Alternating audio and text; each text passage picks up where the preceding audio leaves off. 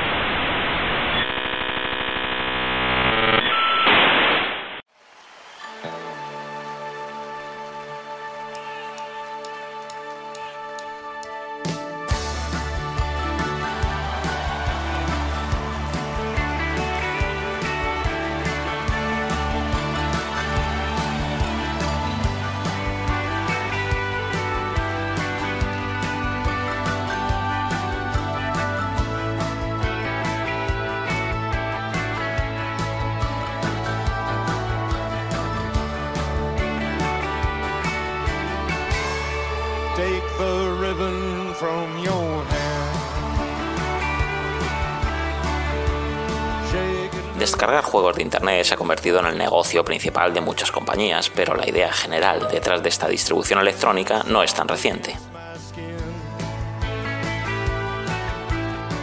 Hay que recordar que sistemas de 16 bits como la Super Nintendo o la Mega Drive ya tuvieron sus servidores de juegos online a cargo de empresas de terceros que, con periféricos como el modem X-Band, permitían esta conexión y el acceso remoto a juegos. A nivel oficial, la propia Mega Drive tenía el Mega Modem, que permitía en Japón poder acceder a varios servicios y hasta cuentas bancarias desde la propia consola. Nintendo, por su parte, lanzó el periférico Satellaview para Super Nintendo, con el que se podían obtener contenidos de descarga para juegos y con el que, por ejemplo, se podían jugar zonas adicionales en The Legend of Zelda Link to the Past, pero ni siquiera ellos fueron los pioneros. Vámonos todavía más lejos. Imaginemos que nos encontramos a principios de los años 80, que no hay internet y que se estaba atado a los modems telefónicos de la época, todo un desafío para la navegación a través de la red. Una compañía, Control Video Corporation, logró lo que parecía imposible gracias a su plataforma GameLine, un sistema de descargas para la histórica consola Atari 2600, el cual permitía acceder a clásicos como Polaris o Cosmic Arc usando la línea telefónica. Esta compañía solo logró sacar al mercado este producto de red de datos para la consola, aunque desarrolló un servicio de compra de música bajo demanda para la Atari, que estaría asociado al catálogo de Warner Bros., pero el sello discográfico nunca llegó a apostar por el proyecto. Debo recordar que estas ideas visionarias se producían en 1982.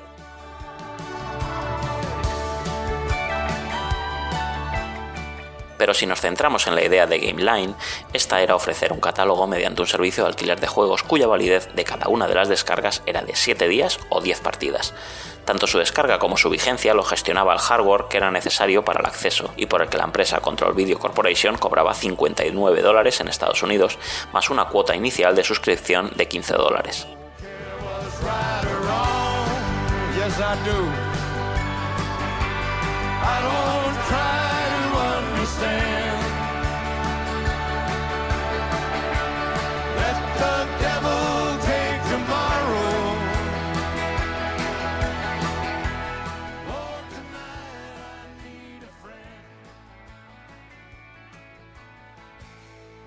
Yesterday.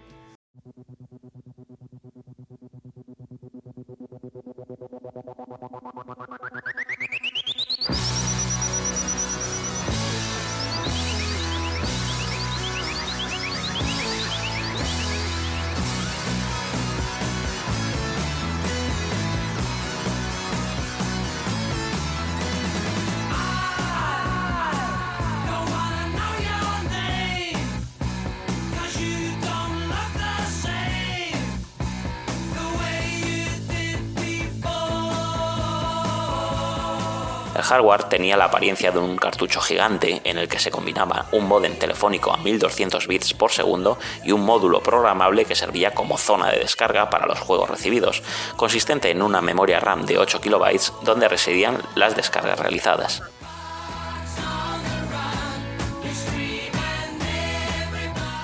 Este cartucho había que insertarlo en la 2600, conectarle el cable de la línea telefónica, marcar un código personal de usuario en la pantalla y posteriormente llamar por teléfono al número de atención al cliente del servicio solicitando de nuevo con otro código personal el juego en cuestión.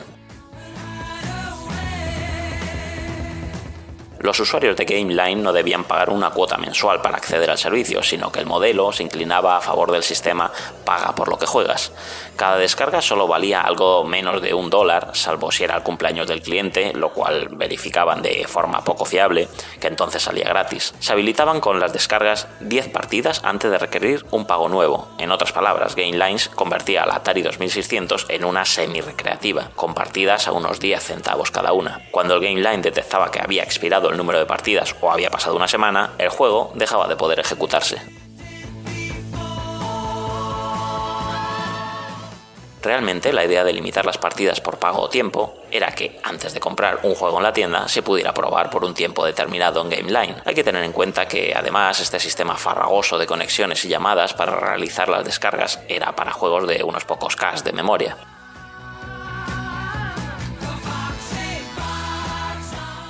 En Control Video Corporation se comprometían a poner cada mes un mínimo de 6 juegos nuevos, pretendiendo ser un sistema vivo y siempre actualizado. De hecho, había competiciones cada cierto tiempo habilitadas en la plataforma que entregaban a los jugadores más habilidosos premios en varias zonas de Estados Unidos. Si eso fuera poco, los usuarios de GameLine recibían periódicamente en sus hogares una copia de la revista GameLiner, con información sobre estrategias, trucos y nuevos juegos disponibles.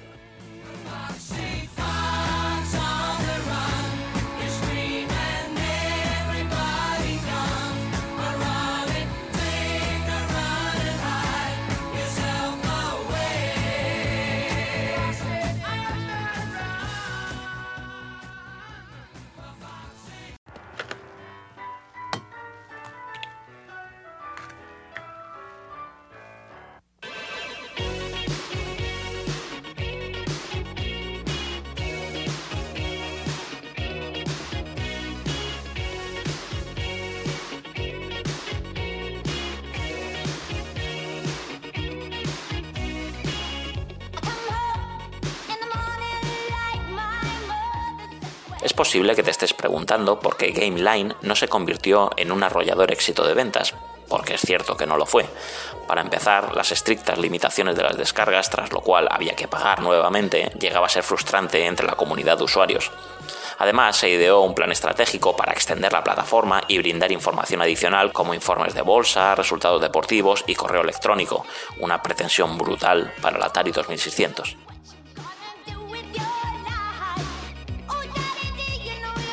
Pese a que en Control Video Corporation se comprometían a esos seis juegos nuevos cada mes en su catálogo, pocas compañías llegaron a acordar la inserción de títulos, siendo la más importante Imagic, creadora de grandes juegos como Atlantis, Cosmic Ark y Demon Attack, títulos que además adquirió posteriormente Activision y desaparecieron de este sistema online. Control Video Corporation intentó, sin éxito, obtener los contratos de licencia de los mayores fabricantes de juegos, como Activision, Coleco, Mattel, Atari y Parker Brothers. La crisis de la industria de inicios de los 80 terminó por sepultar a GameLine en su forma original. En 1983 la compañía estaba casi en la bancarrota y uno de los inversores de Control Video Corporation, llamado Frank Kufield, llamó a su amigo Gene Kimsey, consultor de fabricación de juegos, y a un tal Steve Case, un poderoso hombre de negocios. Kimsey, Case y algunos ex integrantes de la empresa formaron una nueva compañía, Quantum Computer Services, que siguió usando la infraestructura tecnológica que habían creado, lanzando el Quantum Link o QLink, un servicio de juegos en línea para Commodore 64 y 128. En mayo de 1988, Quantum lanzó una edición de su servicio llamado Apple Link para ordenadores Apple II y Macintosh, un proyecto totalmente fallido. Es entonces cuando Quantum Computer Services decide reconvertirse en una empresa que proporcionaría servicios digitales para el público general y cuyo nombre seguro que te suena, América Online, AOL, donde aquel prometedor Steve Case llegó a ser nombrado presidente de la misma. Aquí terminaba la historia de la compañía que creó GameLine y su servicio quedó olvidado. El legado que nos deja GameLine incluye 76 juegos, algunos auténticos pesos pesados de la consola, como Demon Attack, Cosmic Ark, Alien, Flash Gordon, Space Master X7 o Name This Game. También se creó un juego en exclusiva para este sistema, Save the Whales, Salva a las ballenas, que nunca apareció en cartucho, consistente en el manejo de un submarino que protege a las ballenas de un barco ballenero en la parte superior de la pantalla. El juego se presentó en la convención Classic Game Expo de Las Vegas en 2002 como un prototipo en cartucho que no tuvo más recorrido. Y hasta aquí el 2600 píldoras de hoy. Recuerda seguirme en la plataforma iBox, tanto en el canal de 2600 píldoras como en el de la Chus, donde se publican este y otro montón de podcasts que seguro que te interesan.